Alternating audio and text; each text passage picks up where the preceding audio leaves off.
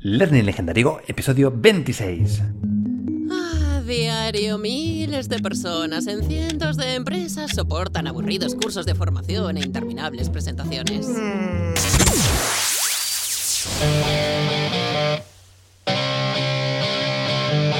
¿Te dedicas a la formación o deseas hacerlo? ¿Te gustaría crear experiencias de aprendizaje más eficaces y participativas? Entonces, es tu podcast. Este es tu podcast. Aquí encontrarás ideas, consejos y herramientas para hacer mejores formaciones. Aprende de la mano de otros formadores expertos. Esto es Learning Legendario. Hola, ¿cómo estás? Te doy la bienvenida una semana más a Learning Legendario, tu podcast sobre formación y aprendizaje. Mi nombre es Juan Daniel Sobrado y hoy, como siempre, seré tu anfitrión. Esta es tu casa. Pasa, ponte a gusto y disfruta con el episodio de hoy.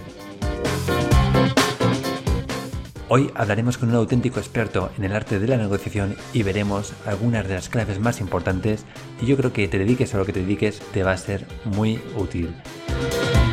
Pero antes de empezar, te recuerdo que si quieres aprender a crear mejores experiencias de aprendizaje, puedes visitar mi blog learninglegendario.com. Ahí voy compartiendo todo lo que voy aprendiendo sobre este maravilloso mundo de la formación y del aprendizaje. ¡Empezamos!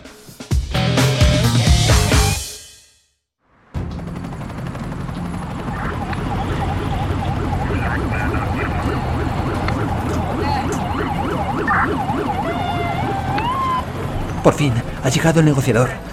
Paso, abran paso. Sí, soy el negociador. Dime, ¿qué tenemos? Tenemos un 206, jefe. Un tal Evaristo Rija, en medio de un training, se ha vuelto loco y ha tomado a 25 compañeros como rehenes en la sala de formación de la oficina. Dice que tiene un presenter y un PowerPoint cargado con 550 slides y amenaza con ponerse a presentar y no dejar títer con cabeza. Mm, entiendo. A ver, ¿ha dicho ya lo que quiere? No, solo dice que está hasta las narices de perder el día y de tragarse formaciones poco prácticas. A ver, déjeme el megáfono, que hablo yo con él.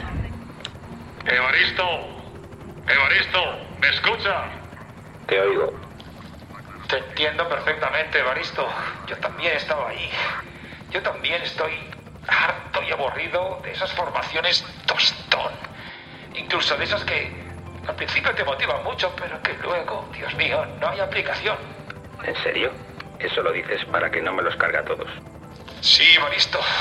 Lo digo por eso, pero, pero también porque ese no es el camino. Escúchame.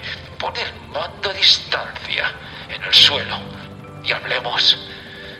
Nadie, nadie tiene por qué salir herido de esta sala de formación. ¿Y qué pasará después? Evaristo, pasará lo que tú quieras que pase. Por Dios, Evaristo, que te han visto. No seas listo, por Cristo. Y deja que todo el mundo salga de esa sala de formación. Y si lo haces, y si lo haces, escucharemos juntos el próximo episodio del famoso podcast Learning Legendario. ¿Learning legendario? Haberlo dicho antes.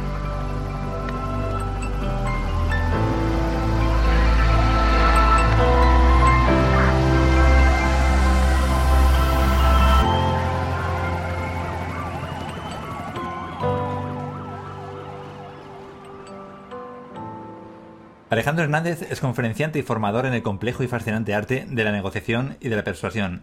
Alejandro ayuda cada día a grandes empresas y a cientos de clientes alrededor de todo el mundo a ser negociadores mucho más eficaces, a saber comprar y vender mejor. Además es autor de varios libros como el bestseller Vender es fácil si sabes cómo. Bienvenido Alejandro, ¿cómo estás? Pues estoy muy bien. Me encanta, me encanta escucharte y me encanta estar aquí porque te sigo cuando estoy en la cama, el podcast. Y, y, oírte ahora digo, joder, no me duermo. Que, que, que muchísimas gracias por darme la, la, visibilidad con tu, en tu podcast. Nada, nada, gracias a ti. Yo, yo, te, yo tengo que confesar que te, te, conocí a través del podcast de, del arte de presentar. Eh, sí. que también está estupendo y se lo recomiendo a todos los, los, oyentes y la verdad que me gustó mucho tu estilo que además creo que tienes un estilo muy dinámico en tus, en tus formaciones sí pero, pero sobre todo lo, que, lo que me gustó y lo que quería hablar hoy contigo es en el tema de la negociación, porque te decía antes, eh, antes el micrófono cerrado que muchas veces eh, me escriben formadores eh, y oyentes, pues eso, preguntando cómo podrían hacer para vender mejor sus cursos o, sus talleres. Y, y, yo creo que aquí muchas veces es un hándicap que tenemos como formadores el, saber vendernos y creo que tú nos vas a poder dar algunas claves. Vale, pues yo encantado. Simplemente que saquen el, el blog y anoten. Perfecto. ¿Te imaginas qué chollo? Y digo, sácalo que anota. Vale, vale. Pues nada, yo haré todo lo que pueda y nada, pues, pues oye, venga, pues a ver si lo hacemos con valor para los oyentes, que es lo importante. Muy bien. Oye, Alejandro, entonces empezamos, empezamos por lo básico. ¿Qué, es esto de, negociar? Vale, eh, Mira, una definición sencillita. Negociar es darle al otro lo que él quiere con tus condiciones. Dale al otro lo que él quiere con tus condiciones. Hay algo que cuando negociamos, que yo lo veo desde el año 92, 93, 92, en la Segunda Guerra del Golfo empecé yo a dar cursos de negociación, muérete. Y, de siempre se oía lo de, cuando vamos a negociar, mira a ver qué quieres tú y a ver cómo lo puedes conseguir. ¿Eso te suena? Sí, sí, totalmente. Vamos a ver, ¿qué quieres? Apunta, ¿qué quieres? ¿Qué asuntos son los que tú quieres? ¿Y cómo lo vas a poder conseguir? Y en realidad ese chip hay que cambiarlo. Y se cambia de la siguiente forma, como hacen las, las grandes negociadoras que yo veo en muchas empresas. ¿Y qué es? En lugar de pensar qué quiero yo y cómo lo voy a conseguir, es mucho mejor pensar qué quiere el otro y cómo se lo voy a dar. Y se lo voy a dar con mis condiciones. Es decir, negociar es más estar en la historia del otro, qué quiere el otro y cómo se lo voy a dar, más que pensar, a ver, qué quiero yo y voy a darle cuatro o cinco argumentos para convencerle para que me lo dé. Eso no funciona. ¿Y, cómo averiguamos qué quiere el otro? Porque a veces esa es incluso la, dificultad, ¿no? Vale, eh, normalmente lo que hacemos, bueno, hay, hay, tips para hacerlo. Lo que ocurre es que yo huyo de los truquitos, eh, que los hay, ¿eh? El truquito, lo que hay es una estructura, un formato. Yo el que trabajo es algo que he parido yo, que se llama negociación 5x5. Y yo lo que hago es que me he dado cuenta que cualquier negociación se puede distribuir, dividir en cinco pasos. Y, hay un paso que es el primero, que, se llama planificación, que se divide en cinco fases, perdón, y se divide ese en cinco pasos. Y entonces, una vez que has planificado tu negociación en la fase de exposición, que es la 2, es cuando lo que hacemos es iniciar una conversación con la otra parte para ir descubriendo qué quiere.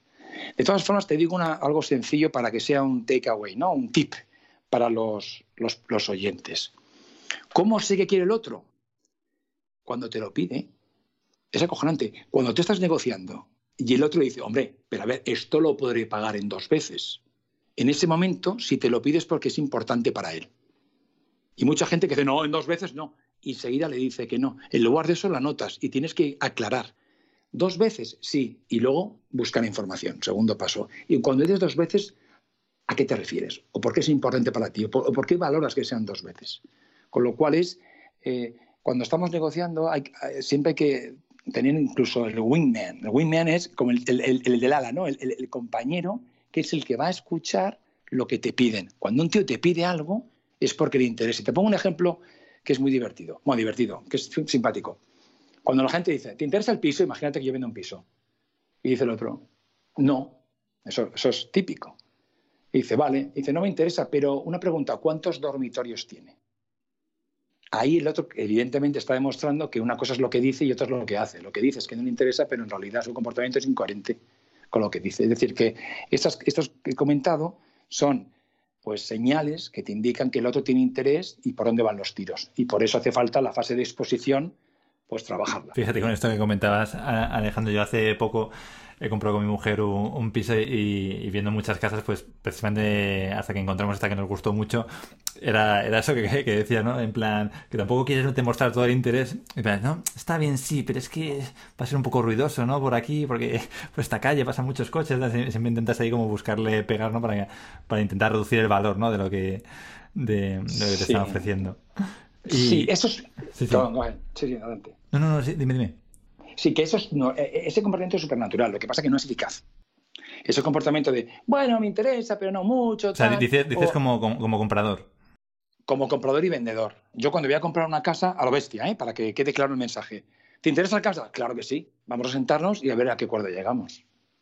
Eso del silencio y el primero que habla pierde, eso no tiene base, base jurídica, voy a decir yo. Una base, base científica. Eso es una chorrada. Al revés, si un negociador dice lo que quiere, dice, pide lo que quiere. Tú piensas una cosa, un niño si quiere un helado, ¿qué hace? Sí, sí, te, machaca hasta que, Te hasta machaca. que lo si quiere jugar a la, joder, si quiere jugar a la Play, vamos, hasta que te lo, lo matas. Y si quiere ir al parque, es decir, los niños piden lo que quieren porque saben que cuando lo piden, aumentan las posibilidades de que se lo den. En negociación, pide lo que quieres. No digas cuánto lo quieres.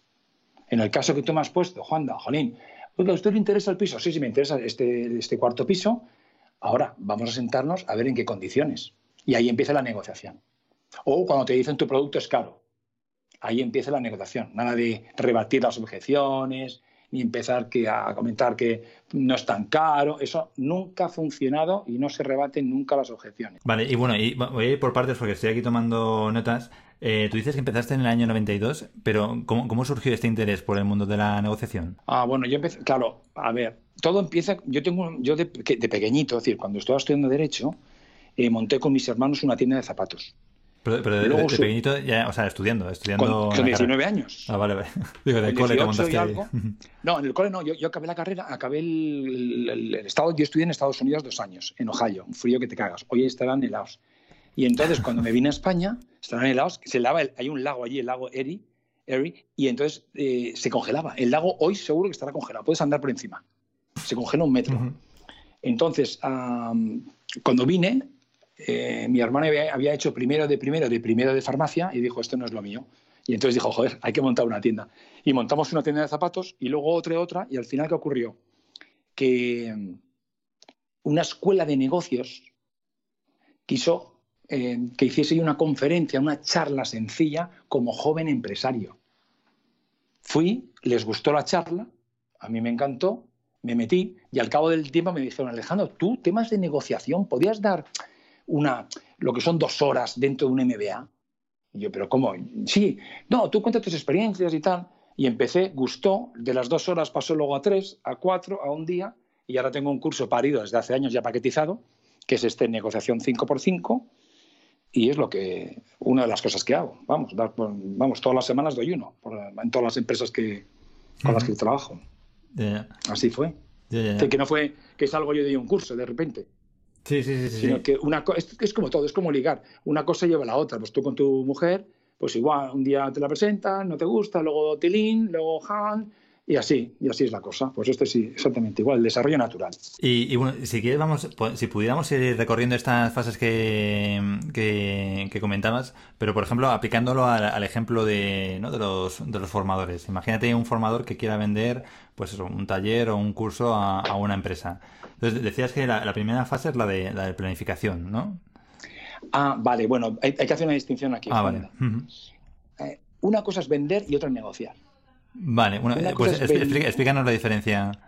Sí, Eh, yo llamo, yo siempre digo, vende primero, negocia después. Yo, por ejemplo, tengo un curso de, de ventas, mi curso de dos días que se llama Flow, de, de fluir, ¿no? Flow, flow porque, porque cuando yo digo que cuando la conversación fluye por el cauce correcto, entonces el cliente cierra el acuerdo. Ahora, cuando no lo cierra y te dice esto es caro, o no te lo pago de esa manera, o perdona, pero esto, entonces en ese momento tienes que dejar de vender y ponerte a negociar. Entonces, en el caso que tú me planteas, cuando se trata de vender un curso, la gente lo que hace es, pues lo vende, no negocia. Y menos cuando es un tema online, ahí no hay nada que negociar. O yo en mis tiendas de zapatos, cuando llega una señora y dice, oye, me das un descuentito, pues es que ahí no hay- negociación. Vale, ninguna, vale. Ni en Zara. Entonces, la negociación se produce en el caso del piso. Tú imagínate que te encanta el piso, vas con tu pareja, lo ves, te encanta, y luego, pues, oye, vamos a, a ver qué vale, cómo se paga, dónde se paga, cómo entregas esto, la cocina, pues todo. Es decir, que, que al final entran más elementos en juego que no solamente el, piso y el, y el precio. Pero, pero, por ejemplo, en formaciones pre- presenciales, eh, yo contratando servicios de formación sí que negocias, eh, imagínate, a lo mejor un programa no más extenso, a lo mejor a, a- un año vista, ¿no? Donde se van a hacer varias sesiones. Eh, imagínate que fuera ese, es el caso, ¿no? Algo así, a lo mejor más que lo que es un curso, un curso online. Sí, bueno, claro, sí. Por ejemplo, es una vez que has vendido el curso, una vez que tienen interés, El cliente. Eso es, imaginemos que ya, tiene, que ya tienen interés, que tienen interés, pero que te- ya... dicen, oye, Juanda, que me ha gustado lo tuyo, tal, vente y nos haces unas sesiones. Ahí, eh, ¿qué vale el curso? Claro, yo nunca le digo, el curso vale 2.000 o 3.000 o por día o 4.000. No, porque es que eso es una putada. Que la gente, cuan- claro, pero cuando tú dices 1.000, 2.000 o 500, el que compra no, no, no tiene ni idea, no sabe. Tú cuando compras la casa, tú no tienes ni idea de lo que estás comprando, Juanda. O un coche, o yo cuando compro unos zapatos.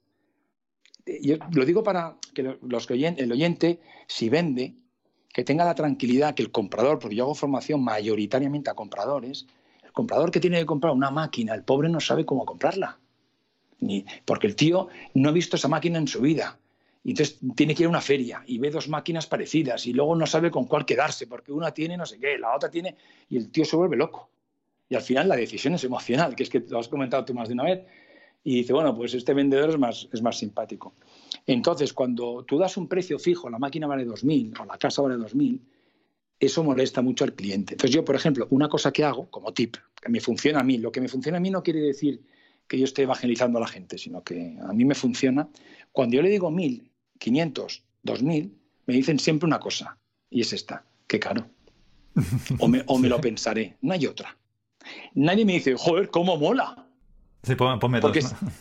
claro, porque si me lo dicen, ¿qué hago con el precio? Piénsalo, si yo vendo un curso por 2.000 y tres clientes seguidos me dicen 2.000, mola, te lo compro. Sí, sí, ¿Qué, me pide a mí? ¿Qué me están diciendo? sí, que, que es barato, ¿no? Para el valor que ellos Sí. perciben como Joder, lo que reciben, ¿no? Por eso, lo mejor que te tienen que decir no es que sea barato. ¿Qué es lo mejor que te pueden decir, Juanda? Coño, qué caro. Eso es lo mejor, porque si te dicen que es barato, piénsalo, si yo tengo mi tienda de zapatos, que tengo ahora cola en la calle, 20 tíos esperando, 20 señoras, pues al día siguiente subo el precio. Por eso le da oferta y la demanda. Muchos vendedores se quejan, joroba, que me ha dicho que es caro. Jolín, si es lo mejor que te puede decir. Entonces, el precio es una variable del acuerdo, pero es imposible cerrar ningún acuerdo de un curso de venta sin, sin hablar de otras variables, como por ejemplo la fecha. Yo la fecha las tengo que elegir yo, porque si no, yo tengo la agenda, necesito manejar mi agenda. Entonces yo les propongo, igual que te he propuesto para, para el podcast, en vez de decirte, bueno, como tú me digas, no, no, yo puedo el día tal. Entonces cuando tú propones primero y, y ofertas, la gente, la mayoría dice, vale, venga, de acuerdo. Es como cuando vas a comer con los amigos. ¿Dónde vamos? No sé. Yo cuando van conmigo no me preguntan, porque ¿sabes dónde? Allí, donde le gusta a mi mujer. No te jode. ¿Para qué voy a ir al sitio cutre? Claro. Sí, sí. Entonces, yo, yo siempre digo lo que quiero, como los niños. Di lo que quieres, ya te dirán ellos que no. Entonces yo les digo, mira, el precio es este, y luego meto, por ejemplo, la fecha, la forma de pago y sobre todo el número de alumnos. ¿Por qué? Porque yo pensaba que era una chorrada, pero yo cuando hago un curso para 12, porque es muy, muy de taller, mis, son talleres, eh, no hay PowerPoint, ¿sabes? Esto es rollo. Entonces, eh, y si hay PowerPoint es para un- dos juegos que hago, bueno, hago un juego de juegos. Pero es, no, hay- no, hay un- no no estoy leyendo el PowerPoint. Entonces, en vez de entrar 12, me entran 15. Y yo digo, venga, no digo nada. Pero cuando no digo nada, en el siguiente grupo meten 16. Como no he dicho nada, hasta que un día hay 20, digo, oye, tío, que son 20, joder, Alejandro, ¿cómo te pones?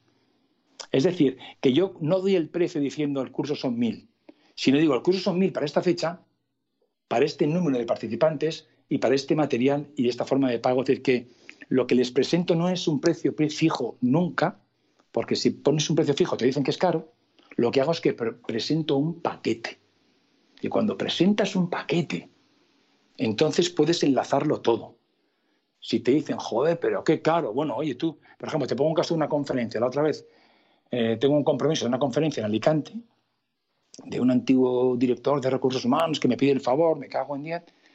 Y claro, como me dice, joder, es que no podemos pagarte tanto, te vamos a hacer no sé cuántas facturas. Y le dije yo, ¿lo vais a grabar? Sí. Entonces le digo, oye, pues hacemos una cosa, dame la grabación. Entonces piensa que yo, hacerme una grabación profesional con la gente que me lo hace a mí en Valencia, vienen con el- los focos, el- la pértiga, viene clara el otro, son 1.500 pavos. Pues joder, si el tío me lo hace, pues me ahorro 1.500. Esto es la flexibilidad, es decir, el valor es el mismo, yo vendo siempre el mismo valor, pero lo adapto según a cada cliente y eso es la flexibilidad. Cambio las variables, ¿sabes? Del, del paquete este que te he dicho, voy cambiando las cosas para adaptarme al otro, pero el valor es el mismo. Si tú pones los distintos paquetes que yo presento en una báscula, pesan lo mismo. Tú eres ingeniero, ¿no? Sí, sí, yo soy. Por, por eso, entonces lo entiendes que te caes. No, sí, caso de además. la báscula lo, lo he bordado y reconócelo que he currado.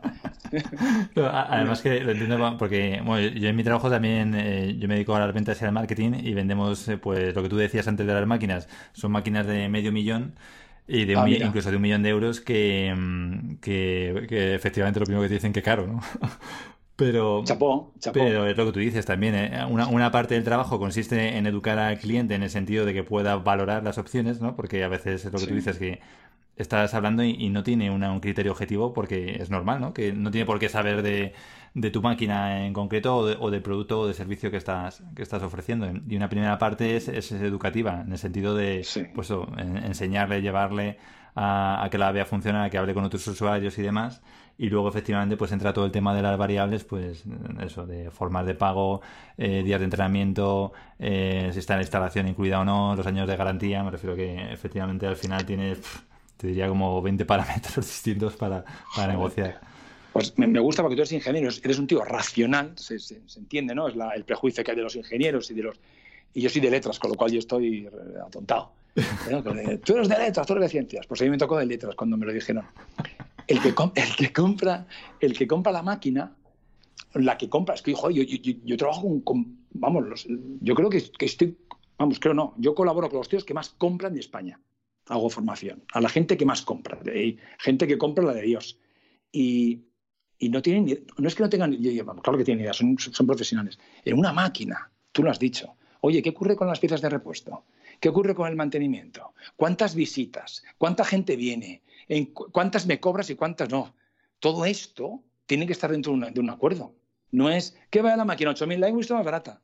No, oye, ¿y, quién me hace el mantenimiento de tal y qué? Es como, y al final hay veces que, por ejemplo, en- en mantenimiento de software es mucho más caro eso que la que la se va el dinero por ahí, porque la gente no cobra las visitas, etcétera, etcétera. Es decir, que las variables, que es todo lo que engloba el negocio, lo trabajamos en la negociación. En la venta no. En la venta es otra, otra historia. La venta es, hay veces que no tienes que negociar. ¿Por qué? Porque la gente paga el precio y no importa un pito. Entonces ya has vendido. El, si, si pone pegas, es cuando, en lugar de, como he dicho antes, de tratar las objeciones, pues a todas las variables que tú has dicho que salen en la máquina esta que has dicho, que salen como, como 20 o 30 o la del... Bueno, tira. es que si te pones en detalles luego si incluyes un software, otro, o un instrumento, otro, puedes hacer lo, que quieras. Tú, tú- tú imagínate un piso de alquiler. Yo tengo alguna casa de alquiler y entonces me dicen, ¿qué vale? Yo, no sé cuántos. Uy, qué caro. Eh, joder, pues si no lo han visto. No saben si tienen dormitorios. Tiene, claro, yo digo, hostia. Ya. Y, y- y cuando me dicen, porque, porque lo peor que me pueden decir que es, ¿qué vale? Mil. Y dice, hostia, qué barato. Mierda. Ya, ya, Es que sí, es lo peor. Sí, sí, Me lo llevo, como un tío me diga, me lo llevo, es que soy un jolín tonto. No puedo llegar a mi casa y mi mujer me dirá, tú eres muy tonto, Alejandro. Entonces, un piso de alquiler que tiene, si tú estás de alquiler, sabrás que es el precio, cuándo se paga, qué día se paga, pago por transferencia, te pago en efectivo, quién se encarga del mantenimiento del agua, de la luz, quién paga el IBI, quién paga el- la fianza, de cuánto es la fianza, cuándo devuelvo la fianza. Ostras, si se rompe un electrodoméstico, ¿quién lo paga? ¿Por cuánto tiempo? Jolín, es que es para aburrir. De hecho, el libro mío, Negociar es fácil, si sabe cómo, el de negociación es el más vendido en la historia en España porque es una tía que tuve de Incrina que me machacó la vida. Y está toda la historia en el libro. Cómo la tía al- machacó al negociador, al listo. Es decir, llego yo allí dando cursos y la tía, es que está en el libro. Sí, sí, Es- sí. Era una, una- un- un- y luego un día su cuñado me dijo, un hueso duro de roer. Ya. Y, es la de- y por eso el libro se vende, porque la gente se está deshuevando del autor, es decir, yo. Que, que este es el libro que, que podría ser otra de las variables al vender una formación, ¿no? Que te pidieron 500 copias una empresa, Sí, ostras, exactamente. eh, eh, sí. ¿no? Ah, ah, ese, exactamente. Más de una- es, una- es un banco enorme, me viví mu- muchos años. Ostras, lo cuento. Sí, sí, Cuento- te cuento. Mira qué pasada. Resulta, joder, eso es otra. Yo es que aprendo de mis clientes, pero aprendo a base de palos. Aunque como, yo no como- sé de como los todos. que. Lo que pasa es que una cosa, una- un- voy a hacer aquí un, un poquito de publicidad, de publicidad, de, de evangelizar. Todo el mundo estoy escuchando en todos los podcasts que se aprende del fracaso, se aprende del error y tal. Yo, y todo el mundo dice, sin errores, yo eso no me lo creo. Y de hecho no hay ningún estudio serio que lo demuestre. Y sí que hay un estudio serio que demuestra que se aprende del éxito. Entonces, eh, cuidado con los mensajes porque yo de lo que aprendo es de lo que hago bien. Y un vendedor aprende de lo que hace bien y un negociador aprende del acierto. ¿Qué quiere decir? Que si yo voy a visitar para vender un curso para los oyentes, Imagínate, Juan, tú vas, o cualquier oyente, va a visitar a un cliente. Yo le digo, que cuando salga de la cita, anota qué cosa has hecho bien, qué cosa ha funcionado, para repetirla al día siguiente. Y la gente sale y dice, ay, ¿en qué he fallado? Tío, vete a cagar. Anota que has hecho bien y lo anotas en un libro, o en un blog de anillas, o en las notas del, del teléfono. Y luego, cuando tengas 20 cosas que has hecho bien, jolines, ya tienes una forma de hacer. Es decir, que se aprende del éxito. De hecho, los edificios se construyen sobre los pilares gordos y la naturaleza crece sobre el animal más fuerte. Es decir, el animal tullido o el animal desaparece. Entonces, la evolución es esa, con lo cual, tanto aprender del error. Yo soy empresario, tengo tres empresas. Yo cada vez que me equivoco, me cuesta una pasta. Yo no me quiero equivocar. Y aparte, yo hago formación en liderazgo, en gestión de personas en, conversacional, ¿no? Con, tengo un programa muy potente, desde hace muchos, desde el 92 también. Yo estoy esta semana con una empresa gigante de, de negocio online, de la más grande que hay, y no es Amazon. Y en Amazon no venden, son mucho, muy cutres. No me gusta el naranja de la página web. No, el. Y. Espérate que joder, hablo de Amazon y ya veo los billetes del Bezos y me, he perdido. Te contesto a lo, de, a lo del banco este. El banco me pide 500 libros. Oye, me das un descuento. Mi libro vale 12 euros. ¿Vale? Bueno, cuesta 12. Vale un millón pero costar lo, hemos puesto a 12 para el público, para que sea popular. De hecho, es un libro barato, tío, es cutre, porque los demás están en 14,95 cualquier libro. Con tapa dura, con foto a color y tal, 12. Y me dice, Alejandro, das un descuento, que son 500. Y yo le digo, oh", empieza a contar el rollo, no, no puedo hacer descuento. Pues me dijo esto. Y me sacó variables de un libro. Y dije yo, ¿cómo? Me dijo, ¿a ti te importaría, Alejandro, pides tú los libros y yo te los voy pagando conforme los entregas en los cursos? Tú fíjate que me ha metido. Primero lo, compro yo todo. Luego me lo paga diferido conforme los entrego y hago yo la logística. Pues por, eso, es, un, banco. ¿Qué? Joder, pero un banco cabrito. es que no acaba la historia. Es que me dice, y además, eh, ¿no te importaría ya que vas poner algo escrito a cada participante? Y digo yo, vale, claro, son 500. ¿Qué pones? En cada curso, Juanda, oye, enhorabuena con la casa. Y me dice, no, no, tiene que ser referido al curso de negociación. Joder, tú, me ves a mirando el curso y, apuntando, a cada uno darle la pildorita. Bueno, estaba. Y luego, si un, hotel en, en Sevilla, petardo, me perdió dos cajas de libros. Las tuve que reponer yo, es decir, que al final, el riesgo de reponer las, casas, las cajas, el pago, y luego otra vez lo de la tripartita, que hay que firmar el documento este de la, de la Fundación Tripartita, y entonces me decía, Alejandro, si hay 12 personas en el curso, que firmen y yo te, mm, te pago los, los, que hayan... Es decir, utilizaban eso como acuse de recibo. Como control, ¿no? De asistencia. Claro. Los que han asistido, eso de, porque ellos no están en Tenerife cuando di el curso, se han firmado es que les has dado un libro. Entonces yo me pagaban los que habían firmado. Al final, fíjate, salen 6, 7, 8 formas de variables aparte del precio. Claro, con lo cual, la próxima vez cuando me digan, Alejandro, ¿nos haces, un, descuento? Y digo, vale, si me quitas todo eso, te hago un euro o dos. Si me quito el muerto, jolín. Pues ahí, esas son variables, Juan, ahí se ve, que no es solamente precio. Si la gente discute el precio, un euro, medio euro, jolín, le puedo decir, mira, yo te hago un descuento de un euro si tú eh, envías los libros, si lo que sea, ¿sabes? y puedes tú añadirlas. Ellos me las añadieron a mí, pues hay que pensar cómo se las puedes tú añadir al otro. No, pero está muy bien porque yo creo que con todo esto que comentas es precisamente dar claves a ser un poco más creativos, en no quedarnos simplemente en, girar la conversación alrededor del precio y precisamente sacar estas variables. Pero entiendo que, claro, tienes que haber hecho tus deberes antes, ¿no? En esa preparación que comentabas, para que no te pille de sorpresa cuando estás en la, eh, planteando la propuesta, ¿no? Total, por eso es importante que en la fase de exposición, la 2, estás escuchando, cuando escuchar que es que, joroba, te van pidiendo cosas porque te lo piden, Oye, supongo que el coche lo entregarás eh, no sé qué, o supongo que la casa me la imagínate un alquiler, me la entregarás limpia. Ah, que la quieres limpia, fenomenal. Oye, entiendo que admites mascotas. Ah, que quieres mascotas. Claro, todo lo que él te va comentando, que parece chorradas, son variables. Y entonces tú preparas luego un paquete que contenga todas las variables enlazadas y una de ellas es el precio. Incluso le puedes decir, mira, para alquilarte la casa te voy a dar dos opciones. Tienes una con este precio Con lo cual la fianza sería así, el aval de esta forma, la casa te la entrego así, me firmas unas fotos como que la casa está bien entregada y las llaves y la fianza me la entregaría hasta el día. O otra opción sería este otro precio con un aval más grande, ¿sabes? Con tal, y das como dos paquetes. Y cuando das dos ofertas, la mayoría elige dentro de las dos que tú ofreces. Luego, dar un precio fijo no funciona. Es decir, esto vale mil, porque el otro se queda, bueno, y, y no le das opciones, no, no, no das flexibilidad. Eso se llama mandar y no negociar. Ya, ya. Claro.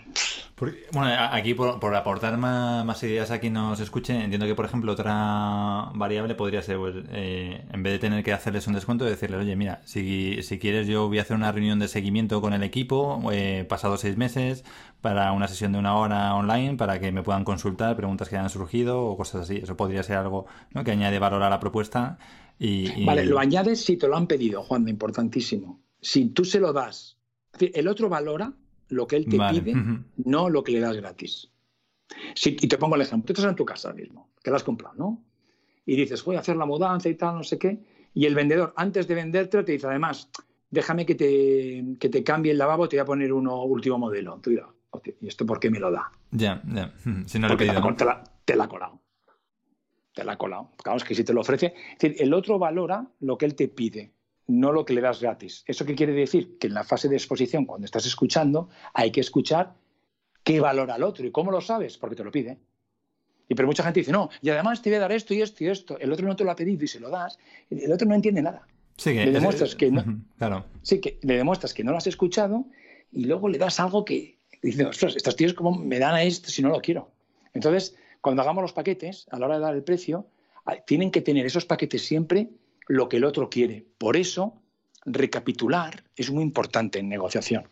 Recapitular es decir, vamos a ver, Juan, tú me has dicho que quieres la casa, el alquiler por mil euros al mes, que entrarías el día tal, que quieres que te entregue la casa limpia, entendiendo por limpia aspirada, no la fachada. No pintada. Exacto, ni pintada ni los, ni los toldos, ¿correcto? Sí. La fianza te la devolvería al no sé qué y el mantenimiento de electrodomésticos corre de mi cuenta a partir del primer año. ¿Eso es así? Y tú, sí, correcto. Si ni nada más, ¡pum! Y ahí se... Es decir, recapitulas antes de proponer. Recapitulas todas las variables que hemos comentado. Porque si no, ¿qué pasa? Que cuando da- haces la oferta, justo antes de firmar, te dicen, oye, arréate y te piden una cosita más de última hora. Y, Que, y- que eso pasa. ¿Y, y qué recomiendas hacer? Porque eso, eso está bien, por ejemplo, cuando tú estás solo, ¿no? Y puedes tener control de la reunión, pero imagínate que vas con un, con compañeros, ¿no? Y ahí tienes alguna recomendación sobre si debería uno ser el que recapitula, si me refiero porque no, no sé si Sí. a lo mejor te ha pasado alguna vez que de repente alguien dice algo que no estaba totalmente previsto, ¿no? Algún compañero me refiero Sí, sí, sí. y te hunde todo. Sí, sí, sí. Eso pasa. Mira, cuando hacemos los cursos, pasa siempre. De hecho, los, ah, negociamos tres frente a tres y, y lo- y dividimos las tareas. Porque cuando no las divides, pues todo el mundo quiere aportar de buena voluntad. Sí, sí, de una voluntad. Claro, y uno dice, ¿qué os parece? Imagínate, preguntas, y los tres de delante. A mí bien y otro mal, y, entre ellos se contradicen, o se interrumpen entre ellos, o uno hace una propuesta y el mismo del equipo dice, joder, espera un momento, eso no. O uno dice que esto es buenísimo, ¿os parece bien? Y uno hace así con la cara, como diciendo que sí, y el otro que dice, no. entonces, joder, hay que ir coordinados. Entonces, claro que sí, normalmente lo dividimos con tres tareas. Uno que es un portavoz, la portavoz es la que lidera las negociaciones, solo ella hace propuestas solo ella contesta. Y Pero, solo pero- ella pero dices tanto si vendes como si compras. Igual, igual, igual. Eh, cuando verás una. Mira, te, te voy a dar la diferencia entre vender y negociar para que quede súper claro. Si tú has ido a una feria de muestras o una feria de, muestras, ¿no? de maquinaria o de lo que sea, tú imagínate que de lejos ves eh, un stand que está el vendedor y el comprador, los dos de pie. Tú no les oyes, solo les ves. Típicamente, ¿qué hace el vendedor? Con Los gestos, ¿cuáles son? Sí, sí, sí. Un tío, Sí, más- sí, más- sí, más móvil. las manos, Ujú. sí, la cabeza. ¿Y el comprador qué hace? ¿Asiente o no? Pues o está quieto. O está quieto, porque como diga que no, hostia, como, como diga que es caro, ¿qué hace el vendedor? Caro, ¿qué me dices? Mira, si precisamente, y no para de hablar. Entonces, de lejos se ve quién es el comprador, el que está callado, y el vendedor, el que suelta un rollo. Cuando tú haces una negociación, y esto yo lo he observado 7.000 veces, es que cuando haces una negociación, en la, y les, ve, y les ves, pero no les, les escuchas, no puedes distinguir quién compra y quién vende, porque eso es una negociación. Qué bueno. Por eso a tu pregunta, cuando negocia la gente, si la negociación es eficaz, no distingues este es comprador. De hecho, si les oyes, tampoco lo sabes. Porque yo cuando estoy con ellos y con todo tipo de industrias, yo trabajo con todos los sectores, desde abogados, gordos, hasta cadenas de distribución y hasta fabricantes de motores para aviones. Imagínate, ingenieras que te cagas. No lo sabes. ¿Por qué? Porque es una comunicación eficaz. Una negociación, eh, negociación eficaz es cuando no distingues quién compra y quién vende, porque no tiene nada que ver con comprar ni vender. Ni sé quién es comprador ni vendedor. Es simplemente escuchar qué quieres y a ver cómo te lo puedo dar, joroba con mis condiciones. Eso es el objetivo de simplificado la negociación. Mm, Entendido. Y, y entonces, vale, ya habríamos hecho esa, esa escucha. eh, bueno, habías dicho uno de los papeles es el portavoz, perdona, y había otros dos roles. Sí, uno el portavoz, la, eh, pues la persona que, que propone, la que escucha, la que intercambia información. Y luego, claro, mientras que el portavoz está escuchando, intercambiando información, preguntando, aclarando, necesita alguien a su lado que esté con los números y que esté escuchando, escuchando las señales, escucha, las que hemos dicho antes. No me interesa el piso, pero ¿cuántos dormitorios tiene? Ostras. Las señales que son, fíjate, un caso muy sencillo. El FBI lo que hace es que cuando están negociando, eh, bueno, el FBI, yo digo el FBI, lo hago yo, pero bueno, digo lo del FBI porque, porque cuando el FBI lo- también lo hace. Eh, entonces, ¿qué ocurre? Pero digo yo y soy un cutre, el FBI, joder, la gente se pone atento. Entonces, el FBI, FBI, FBI, Sí, yo estoy. oh, Pero dices cuando, cuando negocia, ¿no? Un- algo Sí, con cuando hay varios, el FBI lo que pasa, el, el wingman que llamamos, el, el que está a la derecha del líder, el portavoz, el hombre del ala, ¿no? El- mientras que el portavoz está hablando y el portavoz hace una propuesta, el hombre de al lado, el observador, el wingman, el wing de ala, ¿no? El tío de ala, lo que hace es fijarse no en el portavoz del otro grupo, sino en los compañeros. Porque el portavoz, como está en pose de negociación, oh, oh, oh, pondrá cara de fava, oh, mm, cara de, interesante. Y los compañeros que hacen siempre, hola, sí, ¿qué dices? Esa reacción es la que observa el de mi equipo. Y eso es una señal. Y por, entonces por ahí eh, eh, yo como observador no lo veo, pero mi compañero observa, yo como portavoz no lo veo mi compañero sí que lo ve. Eso dice mucho en la negociación. Es el trabajo del observador. El observador capta las señales, capta las, reacciones de, de los otros y luego hay un recapitulador.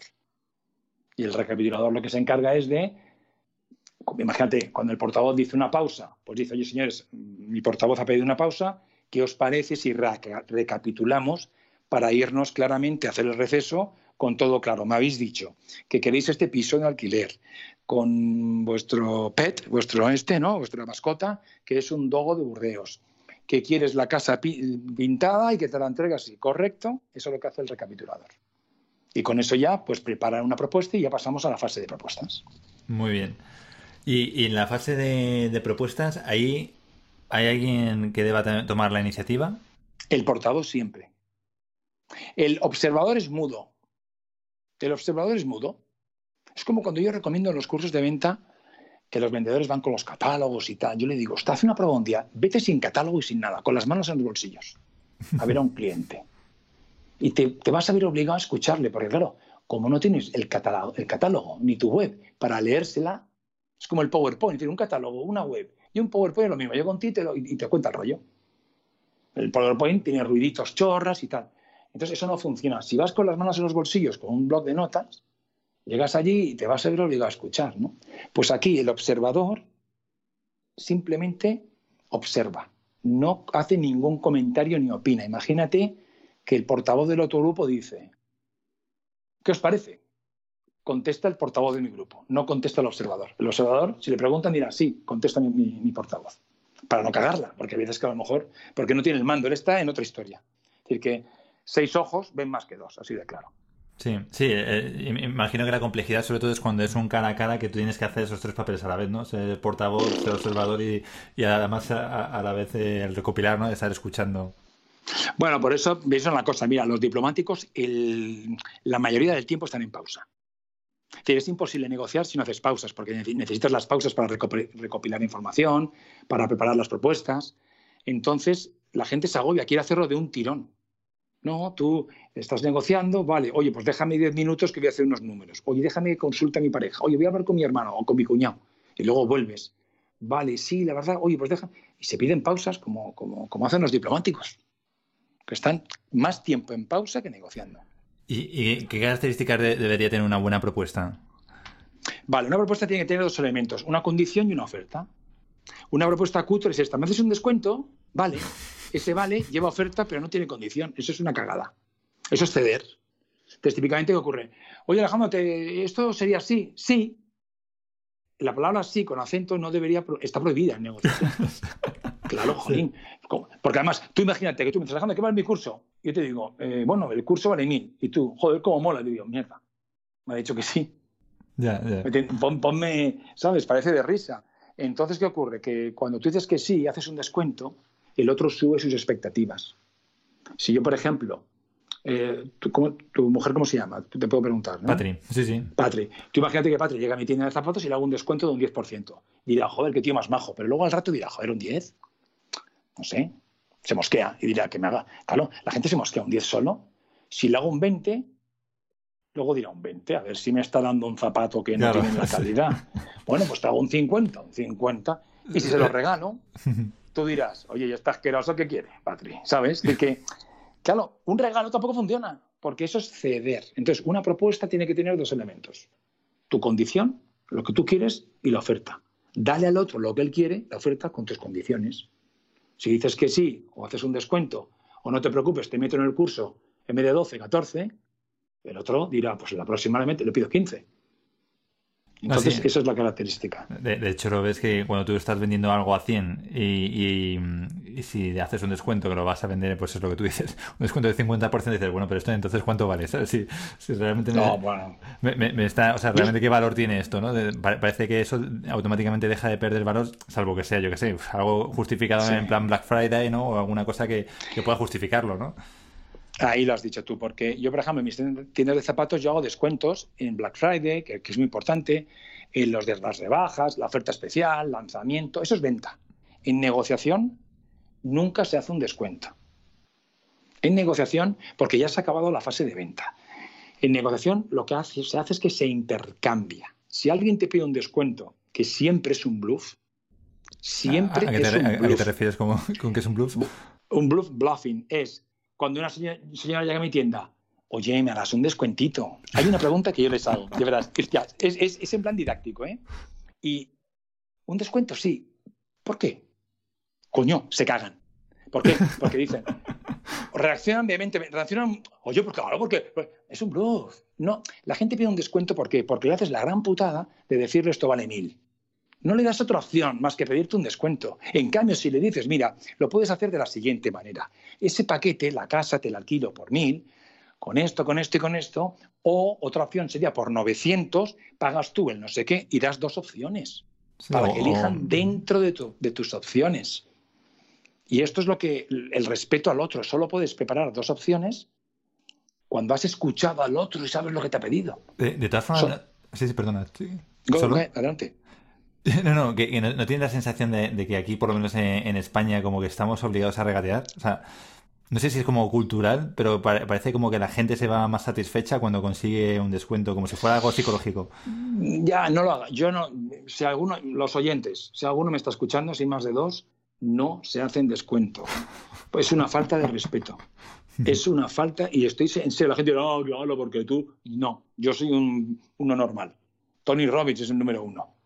Es decir, no se hace un duro de descuentos. ¿Por qué? Por respeto a los demás clientes. Yo tengo ahora un curso abierto. Mira, en el 1 de abril. Yo al año, bueno, hago un huevo, pero en abierto, organizados por mí personalmente, hago dos al año. Tengo uno en Madrid el 1 de abril. Y tengo ya tres personas, tres empresas apuntadas. Normalmente me vienen entre 12 y 16 personas como máximo. Bueno, todos pagan exactamente lo mismo. ¿Por qué? Porque yo no quiero que tengan la sensación, cuando estás en el avión, te ha ocurrido, Juanda, que dices, joder, o en un hotel, a uno le cuesta una cosa, al otro, nadie paga la misma tarifa. Sí, sí, yo creo en, en un avión, yo creo que no hay dos personas que hayan pagado lo mismo. No, yo, yo la- mira, me fui, he he estado en Barcelona esta semana y pagué, bueno, eh, hay vuelos que valen 200, una vez pagué 200, un tramo, Alicante-Barcelona, y la otra vez pago 53. Y con los hoteles exactamente igual. Entonces, es una falta de respeto a mis clientes, a mi tribu, joder, que vengan a un curso con una ilusión, que, que en vez de estar currando, vienen a un curso y que uno diga, no, yo me ha hecho una de descuentito, a mí me no sé qué. Es más, no pago ni la comida en el curso abierto, la comida es libre. Yo los invito a café, a la barra, y bollos, lo que quieran, pero para comer es libre. Es decir, ni un duro de descuento. Y con los clientes, exactamente, es decir, mis precios son claros. Porque, joder, y, en mis tiendas de zapatos los pongo. Es decir, que es que es una falta de respeto. ¿Cómo sabes que a uno le he hecho un 10, al otro un 15 y por qué razón? Oye, y sé que es un poco off topic, pero es em, por si puedes dar alguna clave también. Una de las preguntas que también surgen muchísimo, ¿no? Y que hay incluso alguna conversación ahí en el chat de Telegram que, tenemos, es el tema de cómo decidir el precio, por ejemplo, de un, de un curso, ya sea presencial o un curso o un curso online. Em, ¿Tú tienes alguna clave a la hora de, decidir los precios? Porque es que vamos a ver, eh, yo tengo una clave y es la que yo utilizo. Lo que pasa es que si te lo digo tendría que matarte, amigo. no, es esta, te lo digo, claro que sí. A ver, lo que me funciona a mí no funciona a otros. ¿eh? Piensa que la venta, eh, a un cliente le llamas a las 8 de la mañana y se mosquea, a otro le llamas a las 11 y se mosquea, que nunca sabes la hora correcta. ¿no? Yo para el precio, eh, lo que hago es lo siguiente. Yo arranqué en su día, claro, hace mil años, ¿eh? yo, joder, el año 92, algún oyente ni había nacido. Yo el, arranqué con un precio de mercado. Entonces, ¿qué hago yo con el precio? Cuando voy recibiendo síes y síes de mis clientes, pues voy adaptando el precio al mercado. Y es lo que hago, es que mi precio no es estático.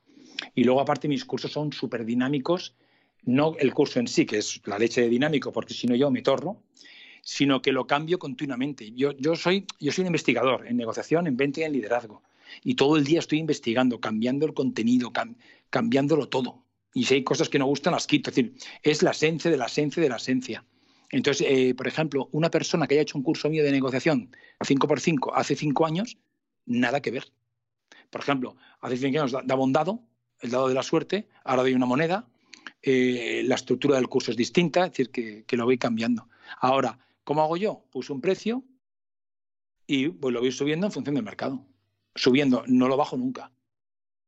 No lo bajo nunca ni ofertas especiales, nunca verás. La palabra gratis a mí no me gusta. Otra cosa es que yo ponga un vídeo en LinkedIn dando una, un speech, ¿sabes? O cosas de estas. Pero bueno, pero conferencias gratis no hago nunca, salvo que sea algo de... La otra vez estuve en un colegio de niños, pues bueno, pues para un colegio sí, les hago un show de cómo negocia el FBI y una cosa divertida. Pero todos, todos mis clientes pagan todo y ellos lo saben y si no, no Y luego, a ver, mis clientes, en España hay un 99% de empresas que no me compran mira ese mercado.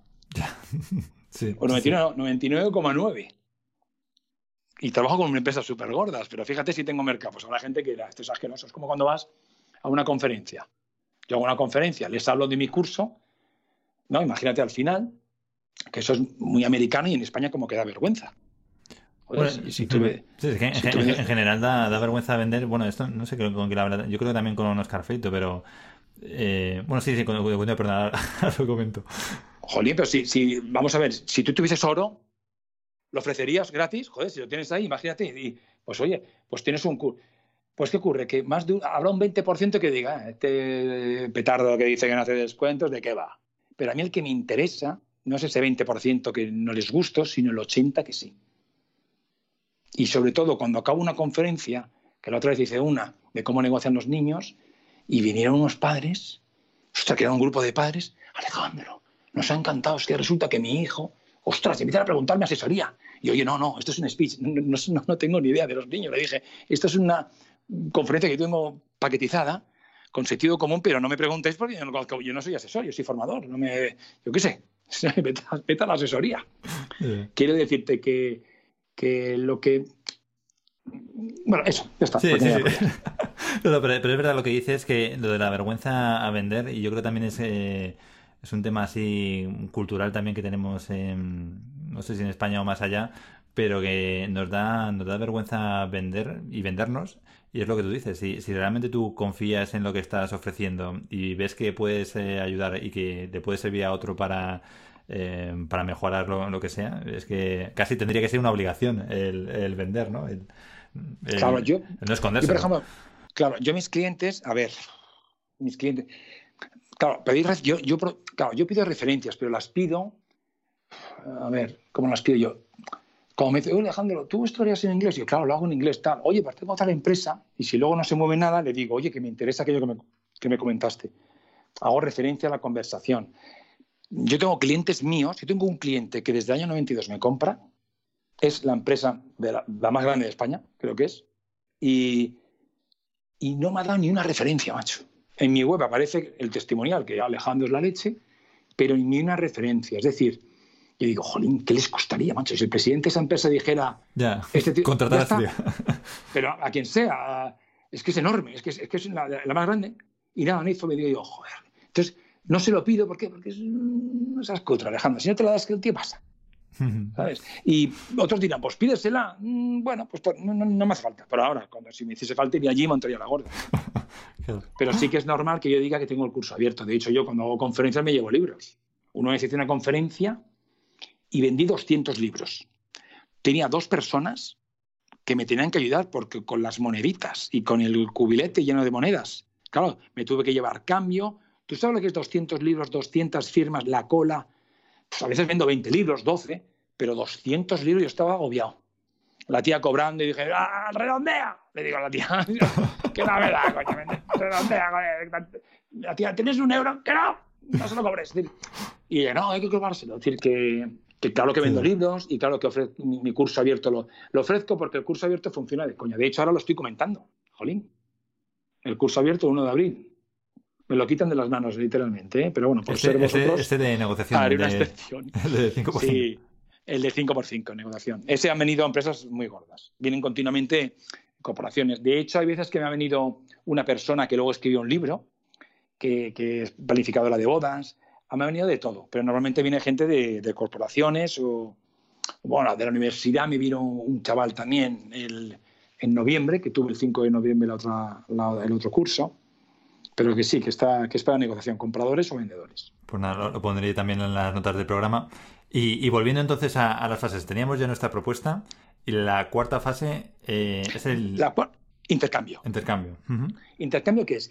En la fase de propuestas, las propuestas son tentativas. Como yo no sé si el otro tiene algo más que pedirme, claro, porque yo le he preguntado, ¿hay algo más? Y dice, no, eso es todo. Vale, entonces le hago una oferta tentativa. Es una oferta, una propuesta que tiene en cuenta lo que él quiere con mis condiciones. ¿no? Lo que pasa es que yo, mi condición es concreta, pero la oferta es ambigua. Es decir, mi condición, oye, si tú me recomiendas, imagínate, a Pepito y a Juanito, entonces yo pues te miraría lo de aumentar el número de visitas para la máquina. Imagínate, una, eso es una propuesta. Pero fíjate que le he dicho, te miraría lo de aumentar el número de visitas. En la fase de intercambio, en la cuarta, como ya sé que no hay nada sobre la mesa, que ya está todo, le diré mi, condición concreta y la oferta, en vez de ser ambigua, ahora es concreta. Entonces, como ya sé que no hay nada, más, ni nada más, le digo, bueno, pues mira, si tú me recomiendas a Pepito y a Juanito, vale, pues entonces aumentaríamos las visitas dos semanales para durante este periodo. Y entonces cuando el tío dice, vale, ya está, ya se ha cerrado el acuerdo. No hace falta la, la técnica de cierre, ni el cierre entornado, ni toda esa chorrada, porque aplicar un cierre es forzar al cliente. Y el cliente cuando... Hago una pregunta al oyente.